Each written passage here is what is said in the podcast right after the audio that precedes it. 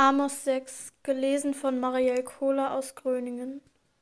Weh, die ihr sorglos seid zu Zion und die ihr voll Zuversicht seid auf dem Berge Samarias, ihr Vornehmen des Erstlings unter den Völkern, zu denen das Haus Israel kommt, geht hin nach Kalne und schaut und von da nach Hamath, der großen Stadt, und zieht hinab nach Gad der Philister. Seid ihr besser als diese Königreiche? Oder ist ihr Gebiet größer als das eure, die ihr meint, vom bösen Tag weit ab zu sein und trachtet immer nach Frevelregiment, die ihr immer schlaft auf Elfenbein geschmückten Lagern und euch streckt auf euren Ruhebetten? Ihr esst die Lämmer aus der Herde und die gemästeten Kälber, und ihr spielt auf der Harfe und erdichtet euch Lieder wie David und trinkt Wein aus Schalen und salbt euch mit dem besten Öl aber bekümmert euch nicht um den Schaden Josefs.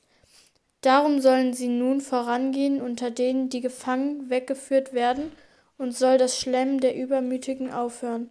Denn Gott der Herr hat geschworen bei sich. Mich verdrieß der Stolz Jakobs, spricht der Herr, der Gott Zebaoth, und ich hasse seine Paläste. Darum will ich die Stadt übergeben, mit allem, was darin ist. Und wenn auch zehn Männer in einem Hause übrig bleiben, sollen sie doch sterben und nimmt dann einen sein Verwandter, der ihn bestatten und seine Gebeine aus dem Hause tragen will, so sagt er zu dem, der drin im Hause ist, sind ihrer noch mehr da? Und der wird antworten, sie sind alle dahin, und er wird sagen, still, denn man darf des Herrn Namen nicht nennen. Denn siehe, der Herr hat geboten, dass man die großen Häuser in Trümmer schlagen soll und die kleinen Häuser in Stücke. Wer kann auf Felsen mit Rossen rennen oder mit Rindern das Meer pflügen. Doch ihr wandelt das Recht in Gift und die Frucht der Gerechtigkeit in Wermut, die ihr euch freut über Lodaba und sprecht, haben wir nicht durch unsere Kraft Kanaim genommen?